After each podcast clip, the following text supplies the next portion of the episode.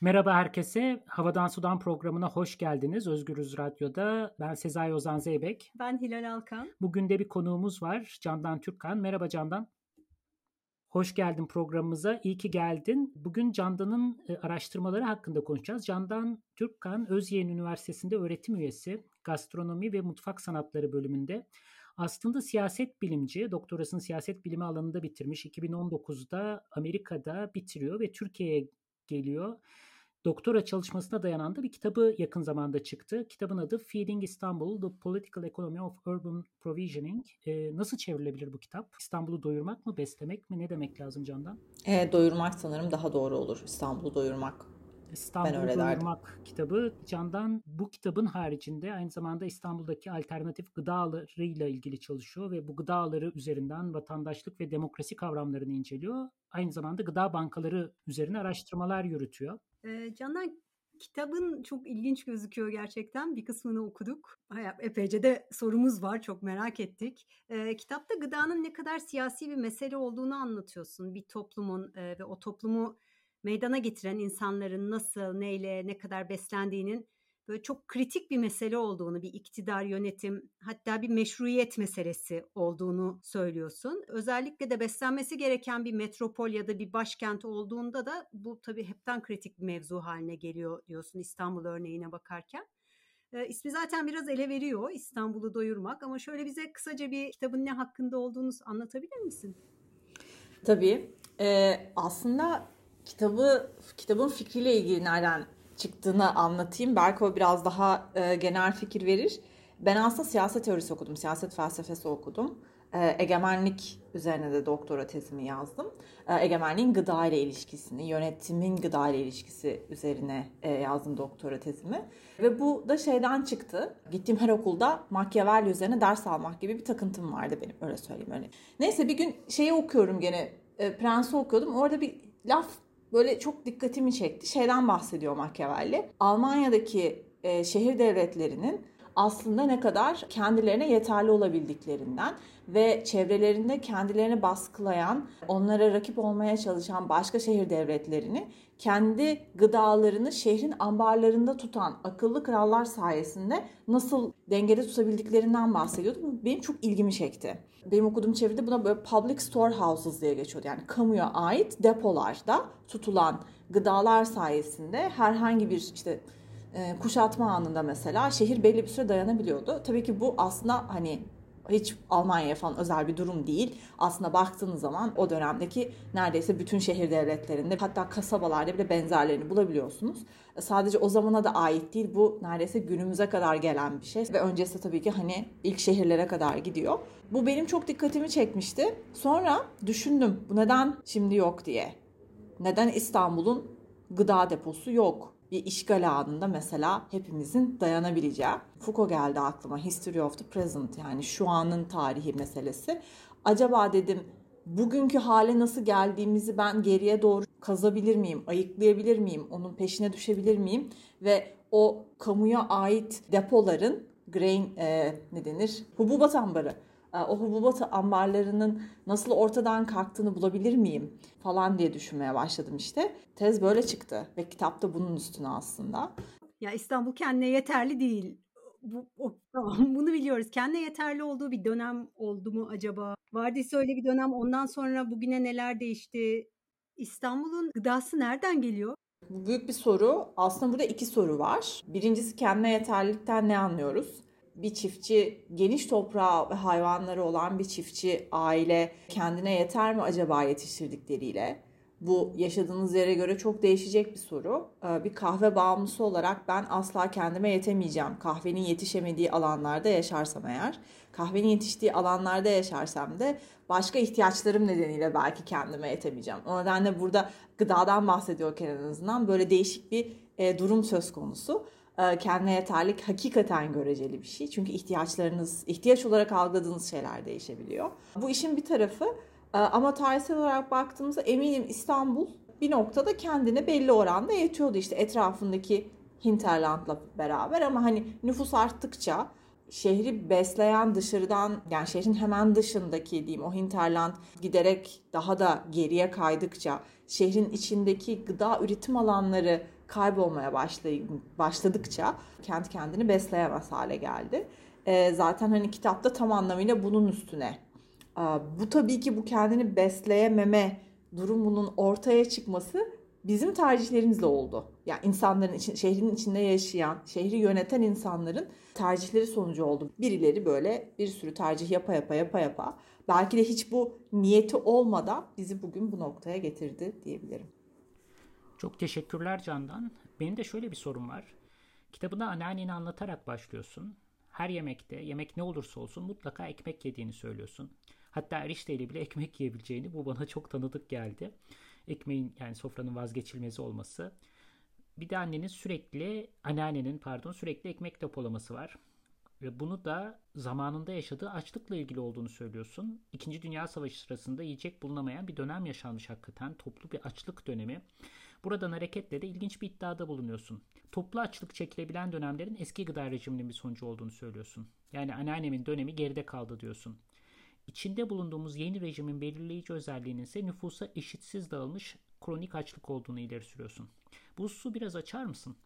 Bu da çok iyi bir soru. Anneannemin aslında bu ekmek obsesyonu takıntısı artık böyle hani ailecek bizim dalga geçtiğimiz demeyeyim ama yani hepimizin bildiği ve ha ha tamam anneanne dediğimiz böyle bir şey. Çünkü anneannem hakikaten evdeki konu ekmek olunca hiçbir şeyi atmayıp her şeyi derin dondurucuya tıkan ve yani gerçekten öyle. Evde bir gün bir, yani tamamen aç kalabiliriz. Her şey bitmiş olabilir ama ekmek asla bitemez anneannem. E, etrafta olduğu sürece, var olduğu sürece. Ve anneannemin o çocukluktan kalan ve gerçekten çocukmuş yani hani okula gittiği dönemde de tabii ki ama okul öncesi dönemde de e, kardeşlerinden bir tanesinin mesela hani büyük ihtimalle açlıktan öldüğü daha doğrusu yetersiz beslenmeden dolayı bağışıklık sisteminin zayıflaması sonucu bebekken daha öldüğü bir dönemden bahsediyor ki e, aslında şimdi tam lokasyon vermeyeyim. Türkiye'nin güneyinden ve bugün hani e, oldukça aslında hani zengin demeyeyim ama fena durumda olmayan yerlerden birinden anneanne. Bu aslında bana şeyi gösterdi. Yani onun anıları ve hatırladığı ve ekmeğe bağımlılığı bir anda bana şeyi fark ettirdi. O şekilde kıtlık yani hepimizin ya benim kafamda kalacak kadar ya da işte benim jenerasyonda herhangi birinin ya da benden önce gelen herhangi birinin, annemlerin jenerasyonunda herhangi birinin kafasında kalacak kadar böyle toplumun tamamına yayılmış ya da büyük bir çoğunluğuna yayılmış bir kıtlık artık çok fazla yok. Başka yerlere giderseniz var bu arada. Mesela eşimin eşim e, Hindistan'dan, eşimin annesi e, Amartya Sen'in yazdığı 60'larda bahsedilen Kalkuta bölgesinde olan kıtlığı hatırlıyor. Onun hafızasında bu bir şekilde kalmış. Ama benim için böyle bir şey yok. Annem için böyle bir şey yok. Babam için böyle bir şey yok. Etrafımdaki o jenerasyondan başkaları için de böyle bir şey yok. Fakat bir yandan bugünkü mesela gıda güvencesizliği, food insecurity ile ilgili sayılara baktığım zaman ya da toplumun farklı kesimlerindeki duruma baktığım zaman aslında gelir eşitsizliğine bağlı beslenememe durumlarının, gıdaya erişememe durumlarının o sosyoekonomik gruplar için oldukça kronik hale gelmiş olduğunu görebiliyorum. Toplum segmentleşmiş durumda artık ve belli bir grup hep bunu e, yaşıyor. E, devamlı kıtlık içindeler bir anlamda. Fakat toplumun diğer tarafları burada oran vermek zor ama yani mesela işte %20 böyle yaşıyorsa belki %80 işte durumun farkında bile değil. Çünkü belli şeylere erişebiliyor. Öyle olunca düşünmüyor, fark etmiyor, merak etmiyor, anlamıyor. Benliği fiziksel ve psikolojik olarak belki kıtlığın ve yanlış e, doğru beslenmemenin şeyleriyle oluşmamış. Öyle olunca da bunları pek düşünmüyor. Birazcık bunu da merak ettim doğru söylemek gerekirse. Yani çünkü bence Machiavelli'nin yaptığı gözlemle ve bugünkü o hububat ambarlarının kaybolmasıyla anneannemin yaşadığı kıtlık anılarından benim kıtlık unutkanlığıma diyeyim artık geçiş arasında sanki bir ilişki varmış gibi geldi. Birazcık bunu da eşelemek istedim açıkçası. Yani benim anneannem de bu arada çok fena yiyecek yığıcısıdır yani.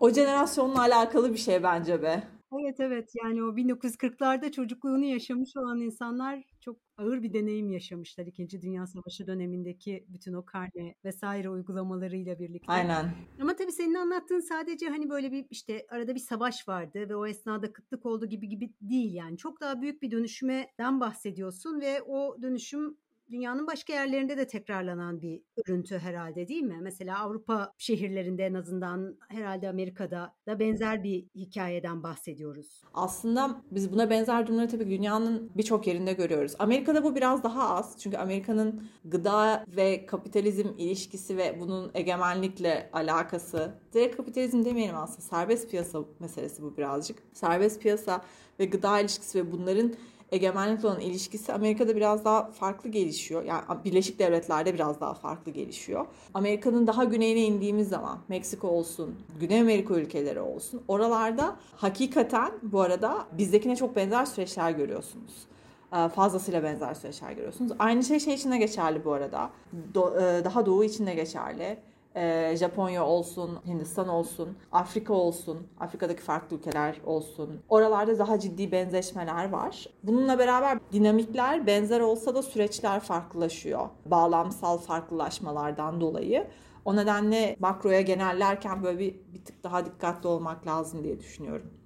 Çok ya önemli bir şey söyledim. Bütün bu süreçlerde farklılıklar, süreçlerin nasıl farklı işlediği ama gene de şunu soracağım aslında başka türlü bir rejimin içindeyiz. Gıda rejimi. Yani bir gıda patlaması yaşandı özellikle 1950'lerden sonra ve dünyanın pek çok yerinde gerçekleşti ve bu karbon bazlı bir üretime de dayalıydı. Yani çok petrol çıkarırken aynı zamanda çok şeyi hareket ettirebilirken hem ulaşım ağları genişledi hem de çok daha fazla miktarda gıda, eşitsiz dağılan bir gıda.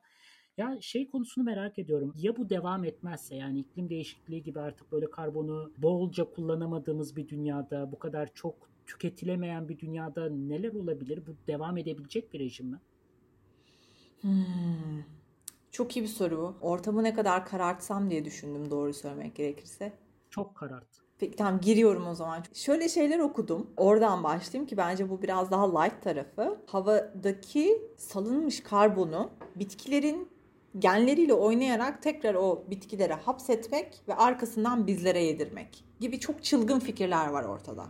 Eğer derdimizin teknoloji olduğunu düşünüyorsak, daha doğrusu derdimizin teknolojiyle çözümlenebilecek olduğunu düşünüyorsak eğer böyle bir çözüm hakikaten mantıklı. Kişisel olarak burada hani bilim insanı kimliğimi birazcık kenara alarak söylüyorum bunu. Kişisel olarak derdimizin teknoloji olduğunu düşünmüyorum. Bence ortadaki meselelerin tabanında teknolojiden ziyade bir bölüşüm ile ilgili sıkıntı var açıkçası. Bir kapitalizm sıkıntısı var çok doğru yani direkt söylemek gerekirse. Ama derdimizin bu olmadığını ve teknolojiyle çözülebileceğini düşünen bir sürü insan var ve onlar böyle işler yapıyorlar. O nedenle hani bu sistem devam eder mi sorusunun cevaplarından bir tanesi evet edebilir. Çünkü böyle çılgın şeyler deneniyor. Bu sorunun bence ikinci cevabı şurada kim için devam edebilir ve kim için devam edemez. Şimdi gıdadan bahsediyorsak eğer birileri için devam edecektir. Bunun kaçışı yok. Günün sonunda birileri üretmeye devam edecek. Bir şekilde topraksız tarım olur. Ne bileyim giderler aya işte ne bileyim e, ayçiçeği ekerler ve orada hani birisi bir gün çekirdek çitler. Bunu hayal edebiliyorum ben. İnsanlar kafalarına koyarlarsa bunu yaparlar ve buna kaynak da ayırırlar ve bunu kaynakların doğru kullanımı olarak da e, yazılan yazılar bilmem neyle meşrulaştırırlar. Bunların hepsinin olabileceğini tahayyül edebiliyorum ben. Ama birilerimiz için bu sistemin, bu rejimin gitmediği, gitmeyeceği de açık açıkçası. Fakat bu gıdada ne anlama geliyor? Gitmeyenlerin öleceği, aç kalacağı ve öleceği anlamına geliyor. O nedenle dedim ya hani başlarken ne kadar karartayım acaba diye. Bence şu an içinde yaşadığımız sistem evet birilerini taşımaya devam edecek ama kalanlarını öldürecek. Burada aslında bizim toplumlar olarak ya da toplum olarak, insanlık olarak yapacağımız hesap bir, biz bu insanların ölmesini istiyor muyuz? Ve buna bağlı olarak kim bu insanlar? Hangi renkteler? Hangi ülkelerdeler? Ölebilirler mi? Ne kadar ucuzlar acaba? Falan gibi böyle gayet nahoş sorulara gelen cevaplar olacak. İkincisi ne kadar insan ölecek acaba? Toplum olarak bizim şeyimiz ne? Ne denir? Şimdi mesela Covid enteresan bir şey verdi hepimize gerçekten. Biz ne kadar insanın günlük olarak ölmesini problem değilmiş gibi kabul edebiliyoruz. Şu an Covid öldürüyor. Peki ya açlık öldürmeye başladığında? Ne kadarını kabulleneceğiz bunun? Bu arada açlık böyle yani hani ölümün güzeli olur mu bilmiyorum ama hani e, insanların açlıktan ölmesi hakikaten böyle gayet rahatsız edici bir şey. Hele de aslında buna hiç gerek yokken, yeterince üretim de varken değil mi? Ama bu da diyorum ya hani burada toplumsal olarak biz ne kadarını kabul edeceğiz acaba? Bunların hepsine bakarak diyeceğim ki maalesef ki evet bu rejim devam edecek. Hakikaten Gerçekten. karamsar oldu. Evet. Üzgünüm. Bugüne geri dönecek olursak bu çok da uzak gözükmeyen gelecekten bugüne geri gelecek olursak şu anda bütün bu toplumun bir kısmı için kronikleşmiş olan açlık meselesinin artık iktidarın egemenliği ya da meşruiyetiyle ilgili bir sorun olarak formüle edilmekten çıktığında daha çok bir sosyal politika meselesi olarak görüldüğünü ve böyle yerinde nokta atışlarıyla çözülmeye çalışıldığını söylüyorsun. Buna dair de iki tane sorun var. Bir tanesi son derece e, provokasyon ve spekülasyon içeriyor ama bu 2019'daki yerel seçimlerden önce hani e, büyük şehirlerde tanzim satış noktaları kurulmuştu.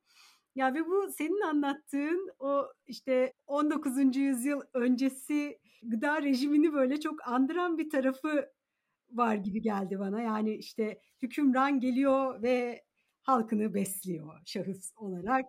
Onlar da böylece isyan etmiyorlar falan gibi bir şey. Hani böyle bir okuma yapmak gerçekten çok mu uçmak olur? Bence hiç uçmak olmaz bu arada. Ben de açıkçası o tanzim satışları aynen o şekilde okudum. O dönemi bizdeki Osmanlı dönemini ve 19. yüzyıl öncesi yani 1838 ile çöken gıda rejimini 38 çünkü şeyi kaldırır. Narhı ortadan kaldırır. Yani e, fiyat e, belirlemeyi ortadan bunu yasak yani yasak yanlış aslında hani bunun olmadığı bir sisteme geçişi getirir bir anlamda. O, o dönemi incelerken ha onu söyleyecektim. O dönemi incelerken şeyi düşündüm hep. Kafamın arkasında hep Hobbes vardı. Hobbes'un Leviathan'ı vardı.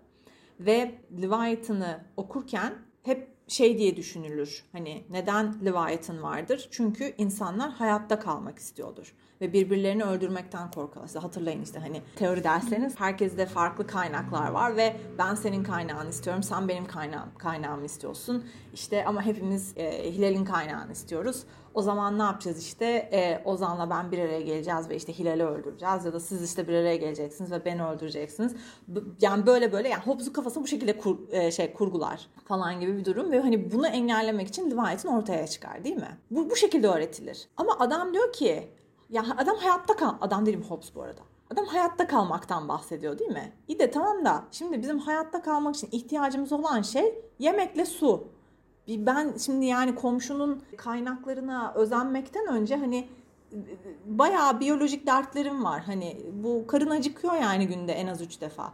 E şimdi o zaman e, ne yapacağım? Daha doğrusu Leviathan eğer benim hayatta kalmamı sağlayacaksa eğer ve bir, birbirimizden koruyacaksa bizi, bizi aslında bu kavgayı temel olarak kendimizi hayatta tutmak için yapıyorsak eğer bizim aslında temel derdimiz güvenlikten ziyade temiz su, efendime söyleyeyim gıda, işte ne bileyim hani karşındakinden korkmadan yaşayabileceğin bir düzen, bir hayat falan gibi aslında oldukça insani dertler. Bunu kurguladığım zaman o hükümdar, o sultan 19. yüzyıl öncesi yani Osmanlı'nın 1838 öncesi dönemdeki düzene baktığım zaman, politik ekonomik düzene baktığım zaman şeyi fark ettim işte. Yani Foucault da bundan mesela just price olarak bahseder. Adil fiyatı uygulaması yapıldığı zaman ya da narhla fiyat belirlendiği zaman aslında bir anlamda sultan diyor ki ben fiyatların kafasına göre oynayıp insanlarımın aç kalmasını engellemeye çalışıyorum. Ve eğer bu sistem belli düzeyde çalışıyorsa eğer ki İstanbul gibi başkentlerde ya da küçük şehir devletlerinde belki Machiavelli'nin de bahsettiği çok daha yakın bir ilişki çünkü hani yani düşünün İstanbul'da yaşadığınızı öyle ya da böyle sultanla ya da sultanla alakalı başka birileriyle dip dibesiniz yani. Değil mi? Bir isyan çıksa ya da İtalya'daki ufak şehir devletlerini hayal edin. İstiyorsan Medici ol yani ne olacak? Yan sokakta yaşıyorsun günün sonunda. Ne nereye kadar kaçabilirsin?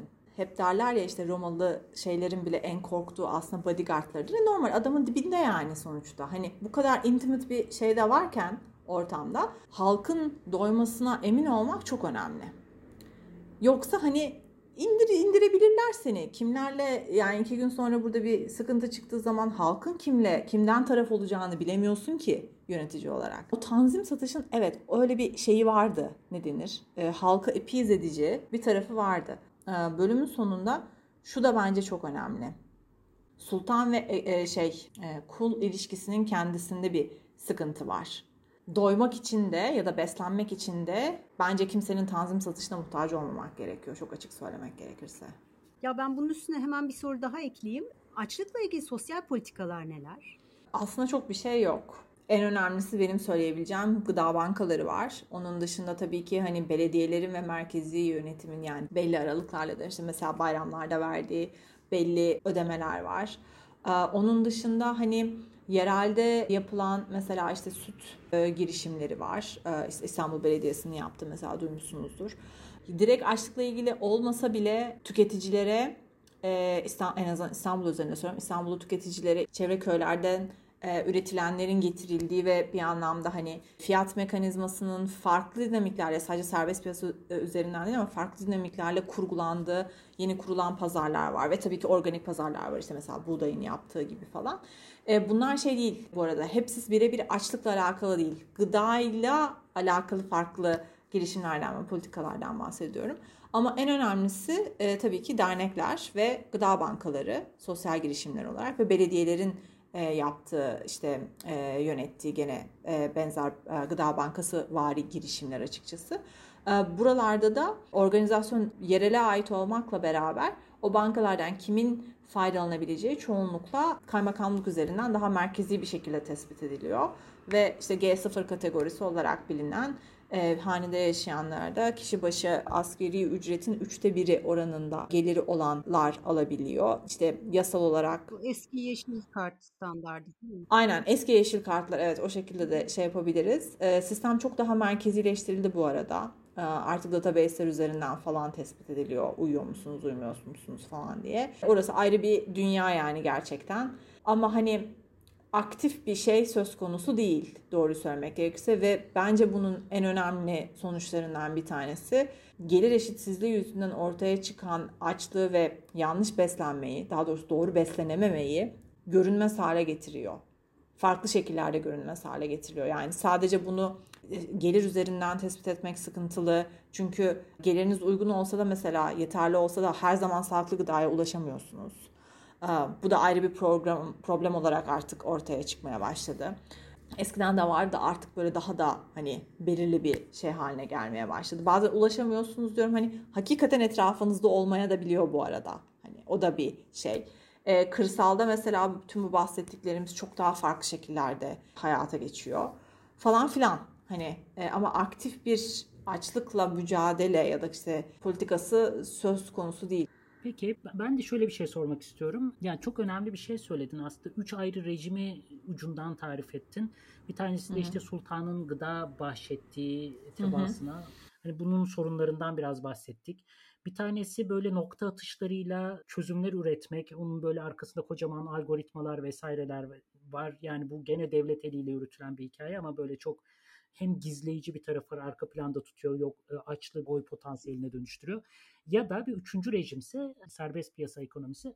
Burada da sıkıntılar olduğunu söylüyorsun. Kronik açlığı devam ettirdiğini, görünmez kıldığını, başka coğrafyalara taşıdığını anlatıyorsun.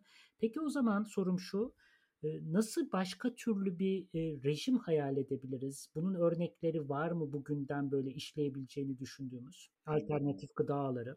Şöyle cevap vereyim öncelikle bu sistemin devamlılığı ile ilgili. E, kitapta da yaptığım bir tartışma bu. E, bence şimdiki sistemin en başarılı olduğu nokta aslında devletle serbest piyasanın piyasanın bir anlaşma yapmış olması. Devlet e, kaynakları yönetmek suretiyle, yönlendirmek suretiyle piyasada, serbest piyasada daha iyi rekabet edebileceği aktörleri, daha iyi rekabet edebileceğini düşündüğü aktörleri ya da bu bunu bunu tahayyül ederek seçtiği aktörleri diyeyim. E, bu fark önemli. Kaynakları onlara yönlendirmek suretiyle daha rekabetçi hale getiriyor. Yani devletin e, kabul ettiği gruptaysanız eğer kaynaklar size yönlendiriliyor ve e, siz daha rekabetçi hale geliyorsunuz. Daha rekabetçi hale geldiğinizde daha fazla kaynak alıyorsunuz. Bu böyle gidiyor. Peki kaynak alamayanlar ve devletin rekabetçi olmadığını iddia ettikleri o şekilde kurgulayalım. Onlar kenara itiliyor. Değil mi? Farklı şekillerde sistemden çıkarılıyor. Bu önemli ve eğer sistemden çıkmayı reddederlerse ya da farklı şekillerde e, direniş gösterirlerse bu sefer devlet öbür şapkasını takıyor ve sopalıyor. Zorlama ve şey piyasanın birlikteliği oldukça önemli. E, ileriye baktığımızda bunun aslında kırılabilecek potansiyel bir ilişki olduğunu ben görüyorum. Devlet piyasanın aksine karar almaya başladığı zaman. Yani piyasanın rekabetçi olmadığını iddia ettiği, gösterdiği aktörleri devlet zorla rekabetçi hale getirmeye çalışacak şekilde kaynakları onlara yönlendirirse eğer o zaman piyasa mantığı ve devlet çakışacaktır. Bence biz Türkiye'de bunun şeylerini görmeye başladık bile bu arada. Hani Sanki hayvancılıkta bu yaşanıyor. Sadece hayvancılıkta değil aslında. Birçok sektörde bu yaşanıyor. Çok isim vermeyeyim ama bunun çok fazla örneği var. Bu, bu şeylerden bir tanesi devletle piyasanın arasının açılması yani. E, bu, bu bence ciddi anlamda bir şeylerin uzun vadede yönünü değiştirecek o bir şey. Ha ama Marx'ın dediği gibi buradan iyiye de gidebiliriz, barbarizme de gidebiliriz. Yani tam anlamıyla böyle hani benim dediğim olur gibi gayet zorlayıcı bir tarafa da gidebiliriz bir açıdan. Peki hani araya girdim. Yani söylediğim bu devlet piyasa çatışmasından belki bir değişim olabilir diyorsun. Peki şu an sürdürülmekte olan bu alternatif gıdaları, işte dönüştürücü hamleler onların rolü ne olabilir? Tam da oraya gelecektim. İkinci seçenekte bütün bunların dışında olan ve rekabetçiliği ikinci derecede ya da üçüncü derecede önemseyen ama öncelik haline getirmeyen farklı yapılanmalar kurmak. Alternatif gıda ağlarının bence en büyük başarısı o. Şey demiyorlar. Biz en ucuza gıdayı kimden olursa olsun, hangi şart üretilmiş olursa olsun X kişisinden ya da X üreticisinden alacağız demiyorlar. Onun yerine diyorlar ki bizim üreticilerimiz işte kadın olsun, küçük üretici olsun, agroekolojik sayıklarla üretim yapsın. Farklı kriterler getiriyorlar. Rekabetçilik tabii ki listede bir yerlerde ama en tepede değil. Bence alternatif gıda ağlarının en önemli tarafı burası. Hakikaten. Çünkü e, kapitalizmin ve e, devlet kapitalizm ilişkisinin bizi sürüklediği noktada hakikaten rekabetçilik adına biz e, bir şeyleri parçalıyoruz. Oysa bu şeyi rekabetçiliği ve serbest piyasanın o kar için itici tarafını e, denklemden biraz çıkarmaya başlayıp bir şeyleri biraz daha farklı kurgulamaya başladığımızda hakikaten ilişkilerin de farklı olabileceğinin ispatını ortaya koyuyorsunuz. Yani proof is in the pudding oluyor hakikaten. E, bu bence çok önemli. O anlamda alternatif gıda ağları e, başarısız olsalar bile başarılı olacaklar. Çünkü tam da yapmaları gereken şeyi yapıyorlar. Farklı bir şeyleri kurguluyorlar ve bu anlamda çok önemliler. Vallahi çok güzel bir noktada bitiriyoruz programı. Daha devam etmek isterdik ama süremizin sonuna geldik. Çok Hı-hı. çok teşekkür ediyoruz Candan. Ağzına sağlık burada vedalaşalım. Ben teşekkür ederim. Çok teşekkürler çağırdığınız için. Çok sağ ol geldiğin için. İki hafta sonra Özgürüz Radyo'da yeniden bir Havadan Sudan programında görüşmek üzere. Hoşçakalın. Hoşçakalın.